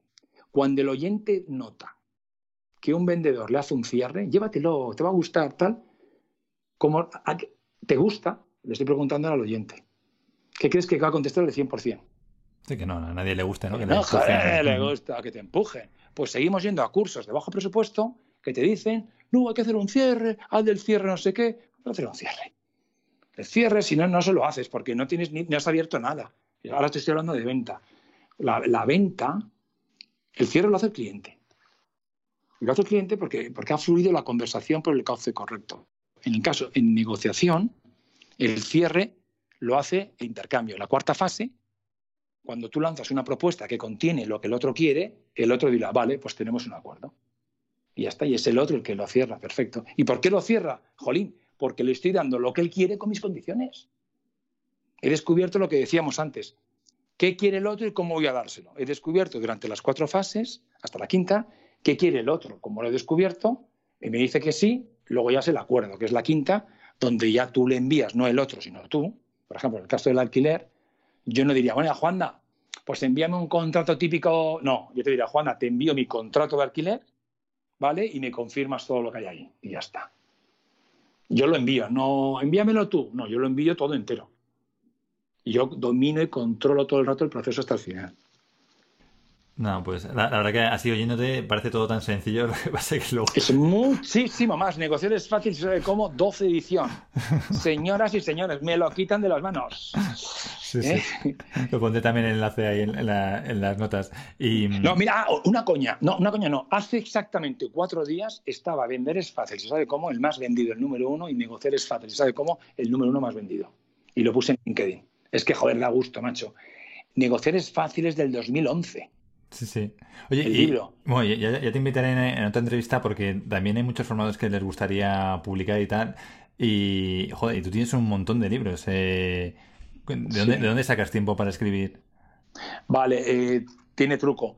Yo, verán, yo vivo en Estados Unidos una parte del año, porque mis hijos estudian allí, desde los 14, que llevan estudiando, tiene 21 Alex y Silvia 19 18, pues imagínate. Entonces, ¿qué ocurre? Yo en verano, en lugar de, ir- de irme a Walt Disney, porque estamos, teníamos, una casa en, tenemos una casa en Tampa, que está a tres horas de Orlando, donde está el- en vez de irme a Walt Disney, a Busch Garden y a los estudios Universal o a la playa, me quedaba escribiendo los libros feliz, ¿eh? no me quejo. Y el que más me costó fue Negociación para Damis, porque ese, buf, se mete mucho el editor en, en todo lo que haces. En el formato, ¿no? Para que sea así como muy ¡Buah! digerible, en plan pildorita y en... No, pero es. Bueno, el este chiste. No, Mm. acaba el chiste. No acaba el chiste. El chiste acaba aquí y es la gracia, es el twist. No, pero explícalo. Ah. Hombre, no. Entonces, eso es durísimo. Fue muy duro. Ese libro me costó. Los demás ha sido una gozada. Yo viajo mucho. Mucho es todo. Yo, salvo los viernes, yo, yo el domingo ahora me voy de viaje, todos los domingos viajo y hago formación lunes, martes, miércoles y jueves. Y hay veces que hasta viernes. Sábados y domingos no. Entonces, en el avión yo escribo. Me van viniendo inputs. Cuando tienes una- un objetivo, ver las oportunidades, ¿no? Lo de la mujer embarazada. Ah, mira, esto para el libro y tal. Y es una ebullición de ideas y luego las voy poniendo en el, en el ordenador, poquito a poco. ¿Utilizas algún programa así especial de estos de escritores de que solo tienen las letras o, o el- Sí, hay uno que es la leche, que se llama eh, W-O-R-D. No sé si lo conocéis. es Word de Microsoft. ¿Esto lo ha llegado a los mortales o aún no? ¿Te imaginas? Joder, el Word, ¿qué coño? Eh, A, ver, todo lo hago yo. Es decir, los libros, la portada, todo lo hago yo. Es decir, el editor lo que da es la experiencia, la forma y la fabricación, la idea, el empuje, ¿sabes? Todo y confiar en ti. ¿El editor qué hace? El editor, por ejemplo, en mi caso fue Alienta, Rouget, es un visionario. Y esto es acojonante. Es un tío que es un visionario, ve cosas que yo no veo. Y me acuerdo que un día, yo qué hice para el libro, muy fácil, vamos, que yo tuve suerte porque envié a todas las editoriales del mundo. O sea, tú, tú- tú Eh, escri- escribiste primero el libro y luego... O sea, tú lo escribiste porque querías escribir un libro y luego lo enviaste a las editoriales. O sea, no fue al revés que te contactaran porque te No, no, conocían y te pidieran... No, eso no existe. Eso, eso la gente lo dice, eso es mentira. Eso es como decir, no, estaba en la cacería, llegó una chavala, era modelo, y le dije que no, ya sabes. Eso es mentira. eh, ¿no? Vamos a ver. ¿Qué te costó a ti ligarte a Patri? Seguro que la de Dios. Y aún así te, te sigue puteando. Es decir, lo que te estoy diciendo. tal cual, sí. Tal cual, joder, que la gente cuente unos rollos, vamos a ver. Es como el que me dice, no, es que yo dejé el trabajo, me dediqué a la formación porque yo me iba muy bien, pero no encontraba mi felicidad. Tía, macho, vamos a ver. Escucha una cosa, si para ser feliz hay que ir al bar y tomarse una caña y estar con tu familia y, y no hace falta nada más. En este caso, ¿cómo fue? Yo daba formación y trabajaba en, en, una, en Bang Olufsen de, de teles. No sé, Sí, sí, lo del, son- Olufsen, lo del sonido, que siempre tiene unas tiendas con unos altavoces están súper chulos. y teles de 10.000 euros cuando una tele cuesta 500. Eh, Entonces, ¿qué pasa? Pues que eh, pues, eh, escribí el libro porque daba formación. Conse- consecuencia de la formación, daba formación, daba formación y al final, pues, pues escribí el libro. ¿Y qué dije? Joder, esto es una obra de arte. Me encanta. Y busqué un editor. ¿Cuál? Todos. Me hice una lista de Excel con todos los que existen. Me los sé todos, pregúntame. Por ejemplo. Todos, Juanda. Todos. Y envié a todos. Pero no a, a la vez. Dije, a ver si me van a contestar cuatro a la vez, ojalá. Y empecé a enviar, empecé a enviar. Y me, uno me dijo que no, que me quedé chafado. Otro me dijo que no. Y cuatro me dijeron que sí, tuve la potra. Y el problema fue ese. Elegir, ¿Con cuál, ¿no? con cuál me quedo? Elegir. Ujú. Y entonces Rouget me llamó, quedé con él en Madrid. De hecho, fue delicioso porque quedé en el Hotel Palace, ahí en el Plaza de las Cortes. Imagínate, llego yo como un cateto desde Alicante, estaba esperándome con una corrección y una amabilidad espectacular. Lo miró, Alejandro lo, había impreso entero, se lo había leído, y me dijo, el libro va, a funcionar muy bien. Y yo, ¿eh? Tontorrón, despierta. Y yo, ¿eh? Eso fue así. Que no te cuenten otra, otra historia. Envías a todo el mundo y tuve la potra pues que, que uno me dijo que sí. Y que el libro pues se vende, pues, pues chico, porque además es una historia porque me, me deja bien ridículo. Es que la gente lo que le mola es ver al negociador humillado. claro. Ya, ya. No, a ver, está, está, bien- está muy bien la... mm, No es estrategia, me refiero, que también, que también es lo que tú dices, que muchas veces la gente empatiza más si tú realmente mm, pues explicas ¿no? lo, lo que, lo que hay más que si fueras una figura superstar y dices, mira, yo vendo millones, soy la leche en vinagre y, ¿sabes? Y, y puedo con Pero, todo. o sea, yo como te he dicho antes de Tony, Tony Robbins, es decir, superstar es Oprah Winfrey. Pero yo, ¿quién soy? Ah, bueno, yo no soy ningún superstar, pero el libro negociar es fácil si sabe cómo. No solamente es el más vendido en la historia de un autor español, que no, no estoy de cachondeo, ¿eh? Esto es Nielsen, Nielsen.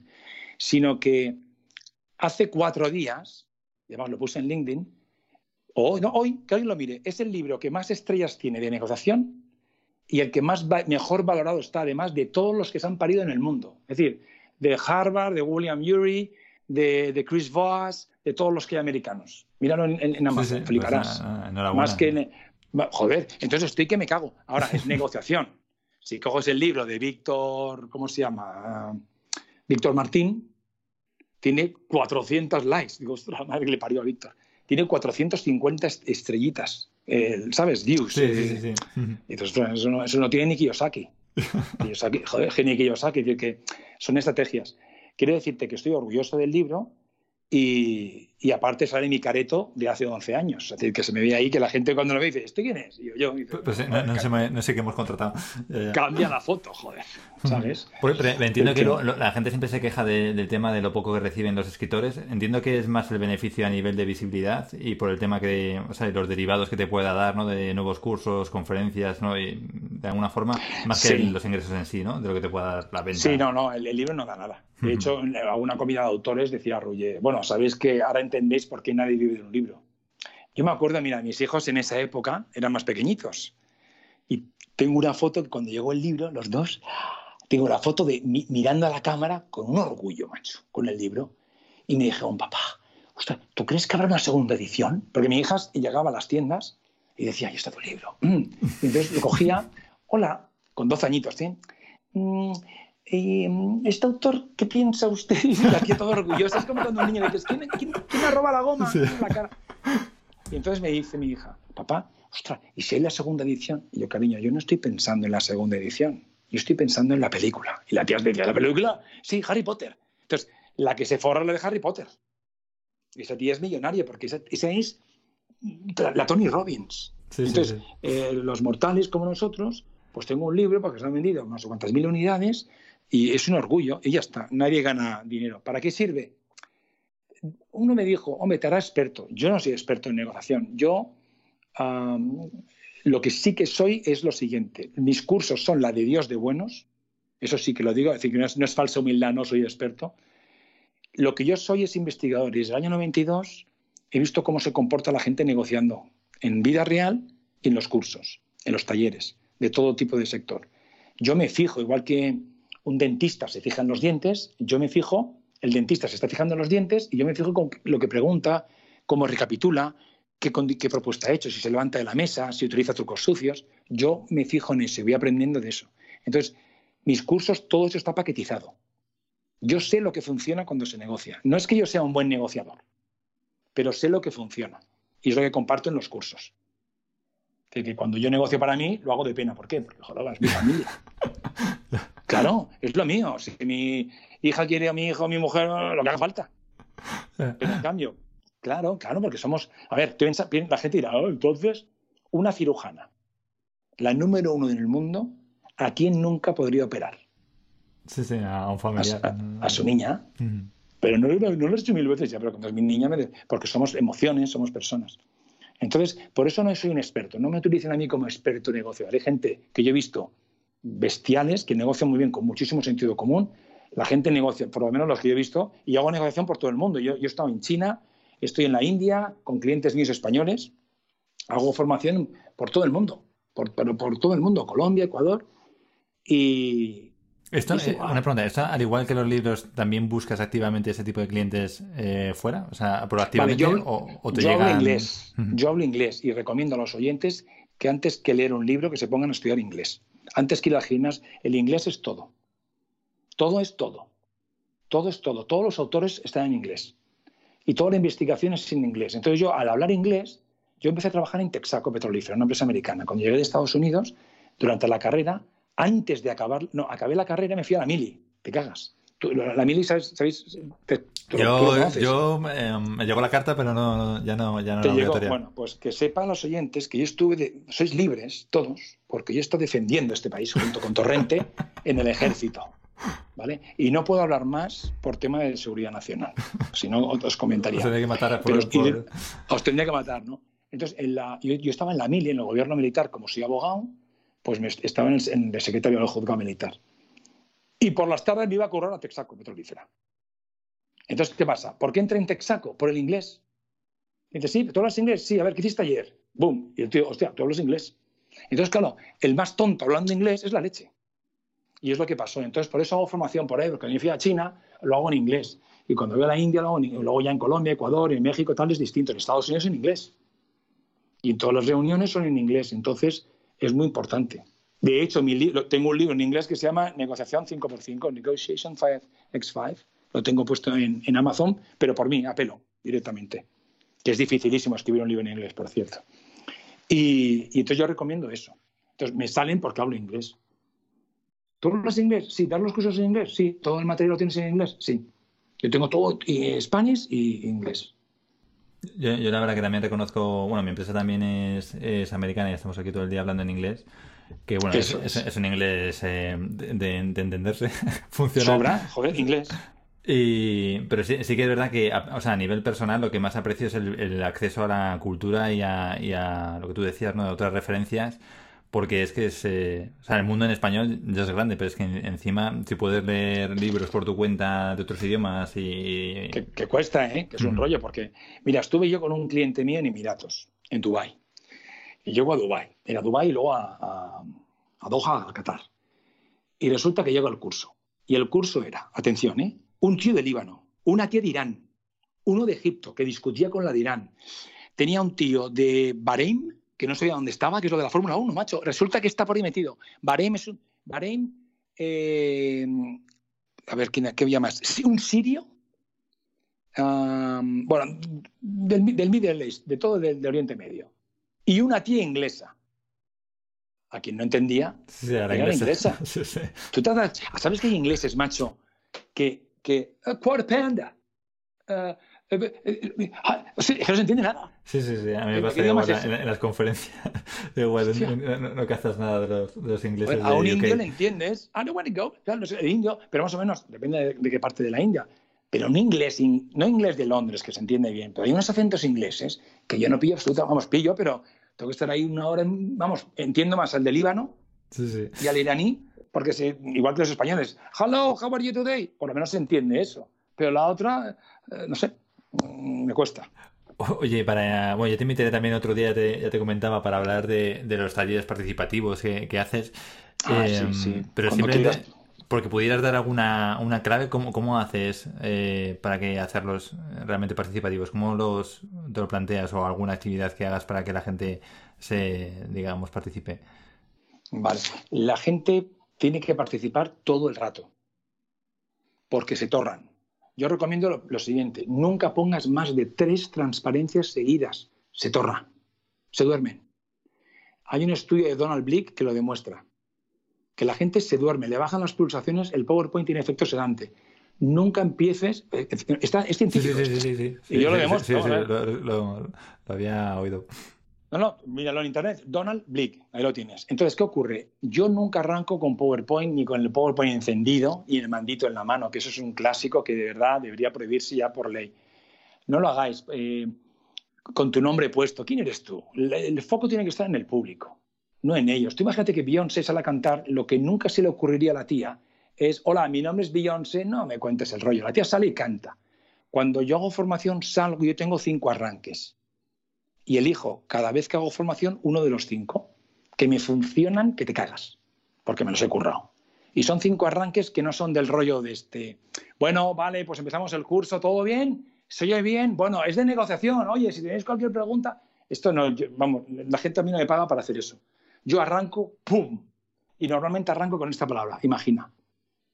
Y eso lo habrás oído. Imagina. Imagina que, ¡pum! Y ya los tienes. No les digo, os voy a contar una historia o un chiste, no. Lo Cuéntala. ¿no? Exacto, lo hago directamente. Yo, mira la chulería que me pongo ya me subido. Yo los engancho en 12 segundos y no los suelto hasta que se van. Sé que suena arrogante y tal, y es la verdad, es así. Y además me lo he currado.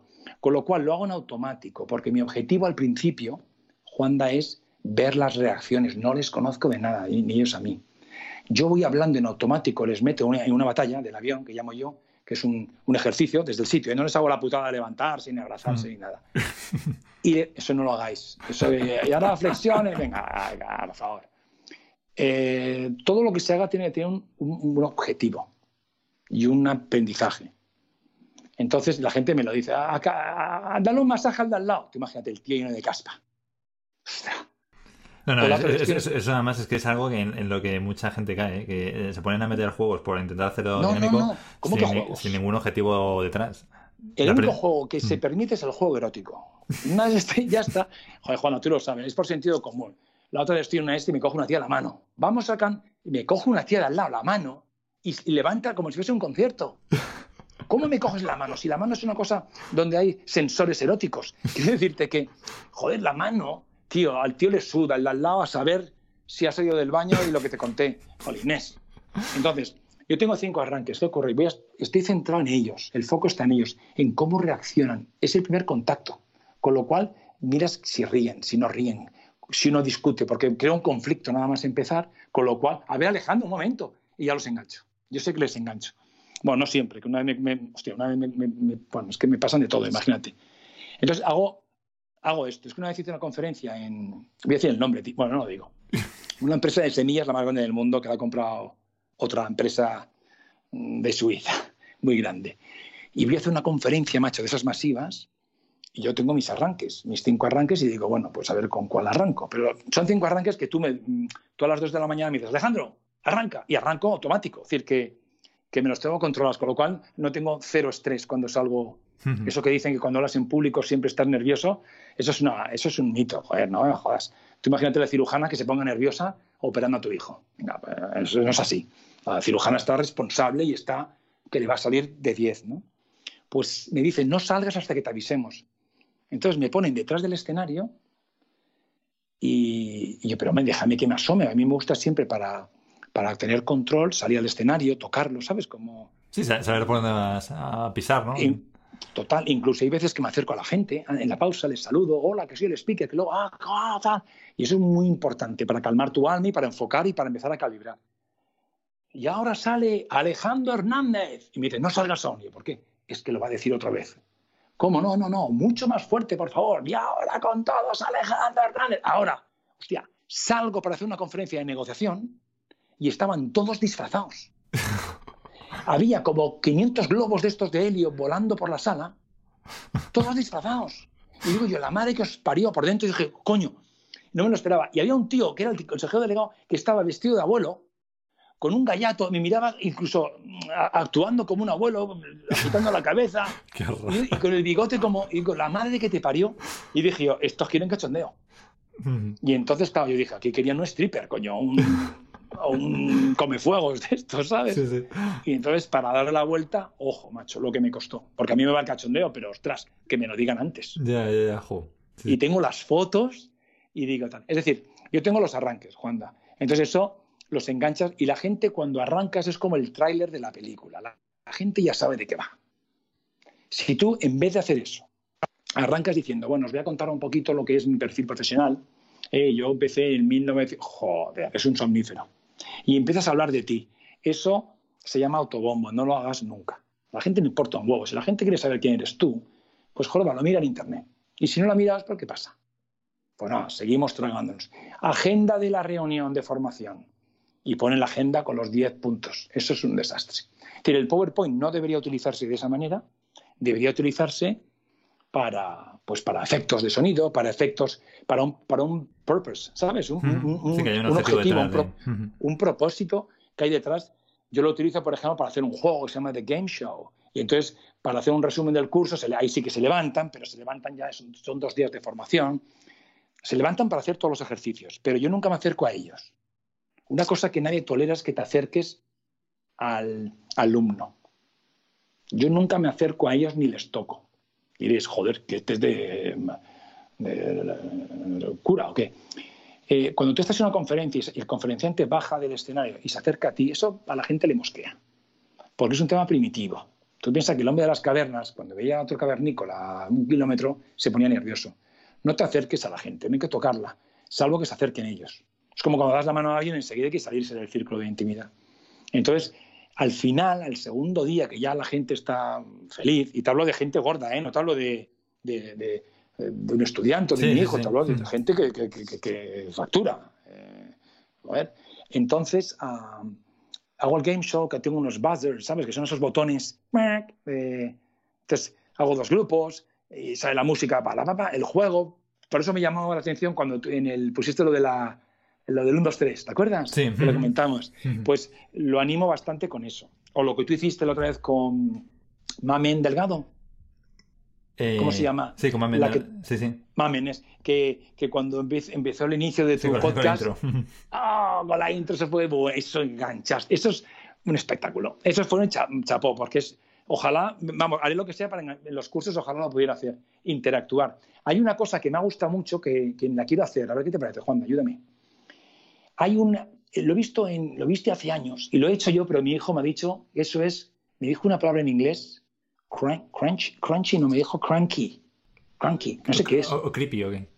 una creepy, me dijo cranky. Eso es, oh, papá, eso es, claro, el tío me suelta cada uno y digo, este, ¿qué palabra es esa? Y yo, ah, ya. Y dije, ni lo miré porque no sé ni cómo se escribe. Pero creepy es más que creepy, es como awkward, ¿no? Como, Como ca- casposo. ¿no? Es una mierda. Y es que me grabé yo de la siguiente forma, lo habrás visto.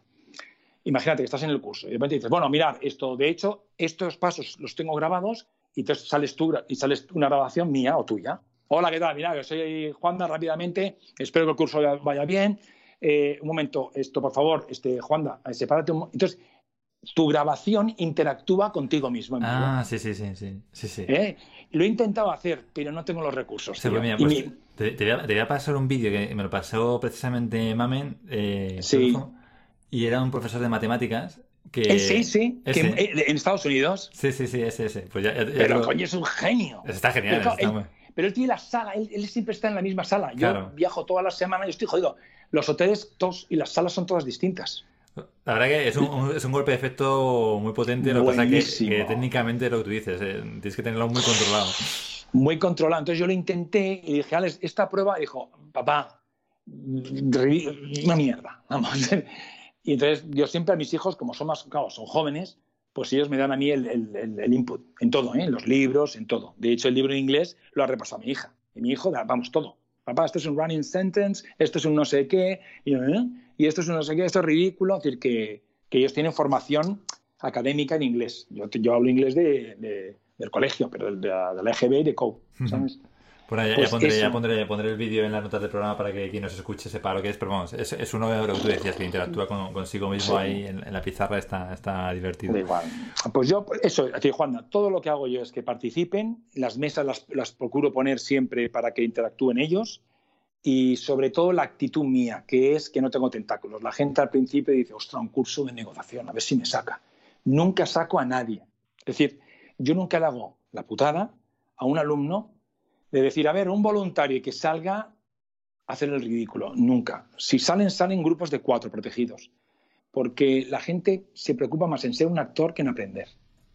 Yo, yo todas esas incomodidades yo las quito. Es más, cuando yo hago, yo, yo tengo una parte de liderazgo, hago, son cinco sesiones, que las hago, depende por módulos. Hay una parte que es cuando que es hablar en público, que es conectar con la audiencia, y los ejercicios los, los hacen ellos, hago dos grupos de cuatro, ¿sabes? O tres Mm, sí, grupos sí. de cuatro, son doce, y lo hacen entre ellos. Yo nunca le hago la putada a un tío de, a ver, Juanda, sal, ¿qué te ha comido la lengua el gato y todo esto? Porque y la gente se aprovecha de eso y los humilla. O sacar a un tío al escenario, imagínate. Yo el otro día estuve en una conferencia en un colegio de 16 años, chavales, y cometí el básico error de decirle a un tío, bueno, ¿cómo te llamas? Tú no le puedes preguntar a un chaval de 16 años, delante de sus amigos, ¿cómo te llamas? Porque el tío se puso rojo. Y por si tú imagínate en un escenario de 500, a ver, y dirigirte a un tío tú, claro, la gente la humillas. Eso hay que tener mucho respeto a la, a la audiencia. Pues sí, totalmente. Y sobre todo es lo que tú dices, es que si no, al final se pierde, o sea, la experiencia de aprendizaje ya lo tienes a ser alumno perdido para el resto de- del curso.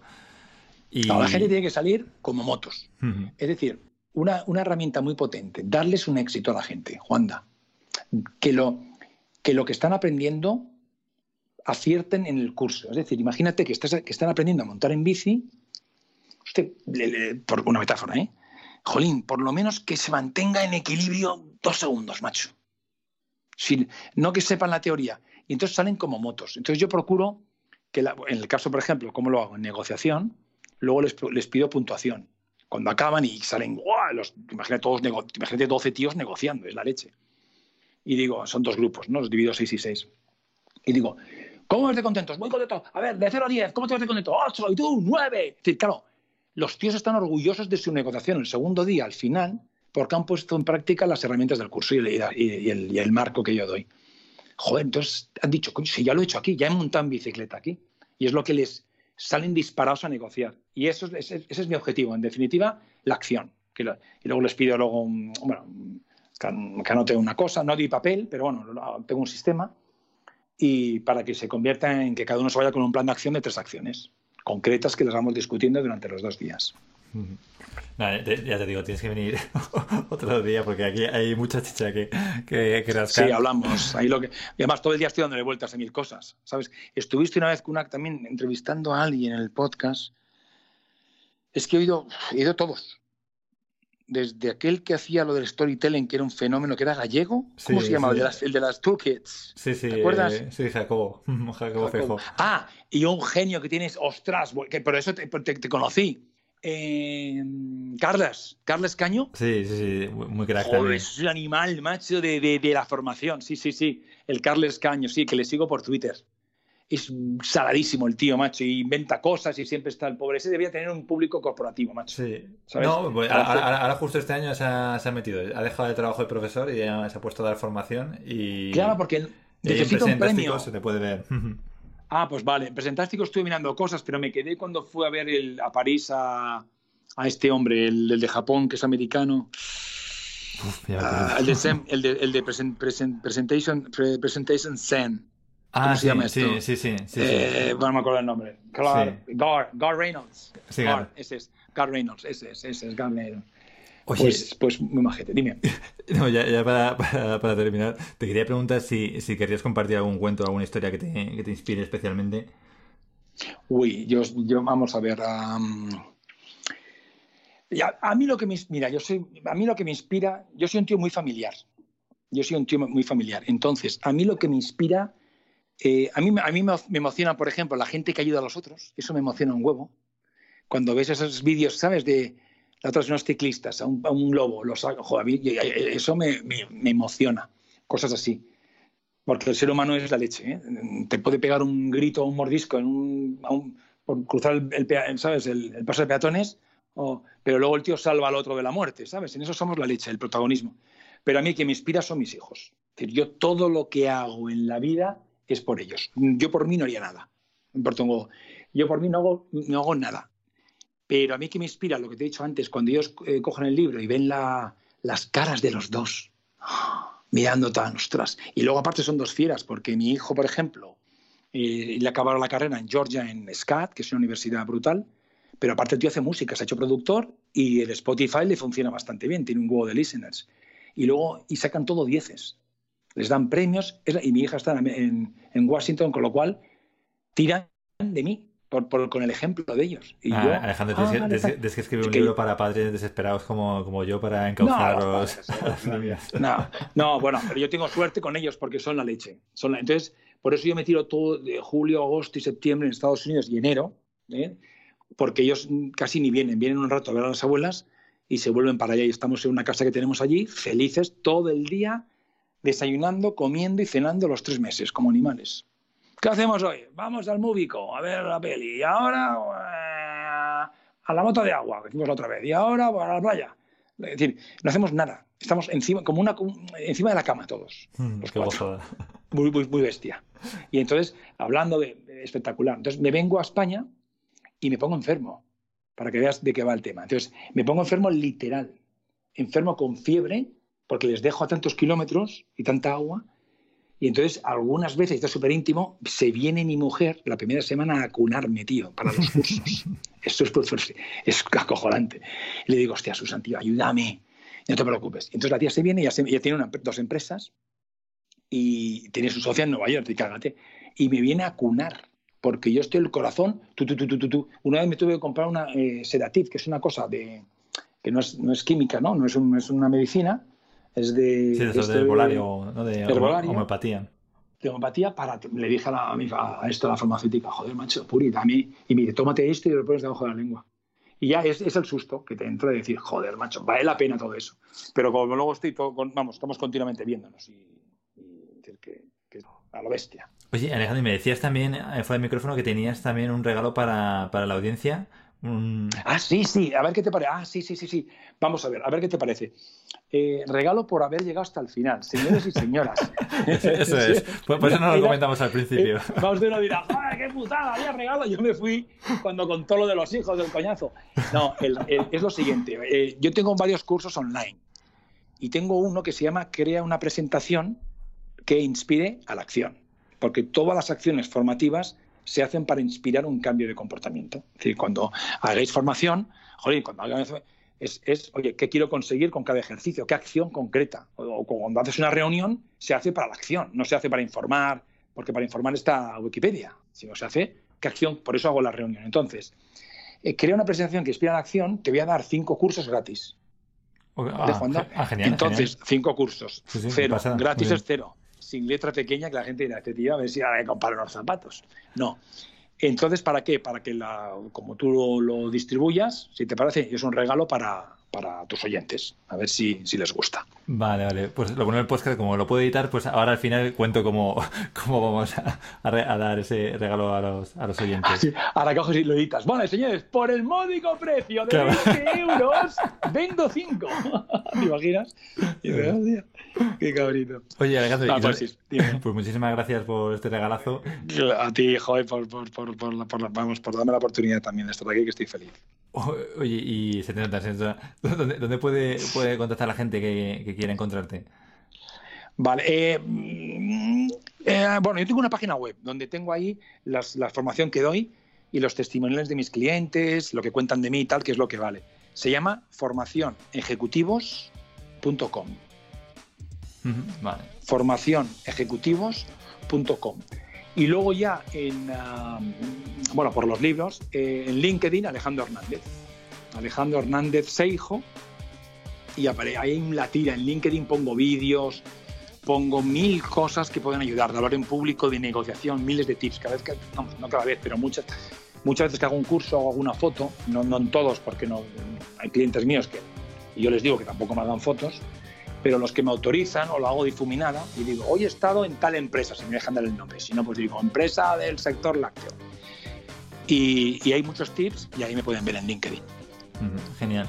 Pues nada, lo pondré todo esto en las notas del, programa y nada, darte las gracias por toda esta eh, estos tips, estos consejos, eh, toda esta información, la sinceridad. La verdad es que, que sa- salen muchos temas que dejamos pendientes, como el tema de, de las formaciones que hablábamos, todos esos trucos que, que sabes y que Sí. has ido ganando con la experiencia, pero bueno, así tenemos una excusa para volver a, a conectar. Claro que sí, yo encantado. Pues nada, un abrazo. Un abrazo, Juanda, gracias.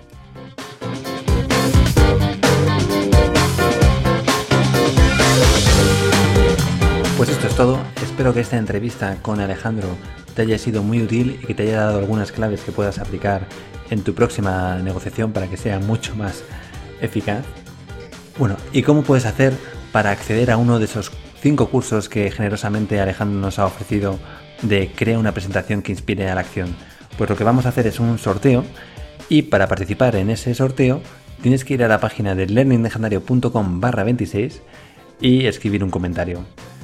Luego lo que haré es entre todos los usuarios que hayan escrito algún comentario, sortearé la, la- las cinco digamos las cinco plazas de, esos cursos que Alejandro nos ha ofrecido y esto hasta cuándo se puede comentar pues vamos a cerrarlo vamos a dejarlo que se puedan comentar hasta el 19 de mayo a las 23.59 para que no haya confusiones con eso de las 12 si son las 12 de la mañana las 12 de la noche hasta las 23.59 del 19 de mayo se pueden incluir comentarios entonces yo los cogeré todos y sortearemos esas plazas y en la semana del 20 pues publicaremos a los afortunados. Así que nada, te animo a participar en el sorteo y muchas gracias a Alejandro por hacerlo posible.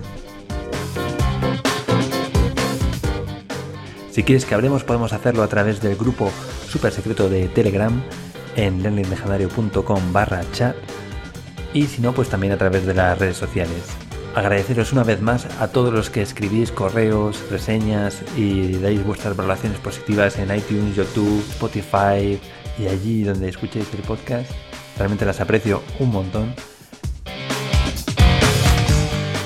Y nada más, desearte mucho éxito en tu próxima formación. Nos vemos.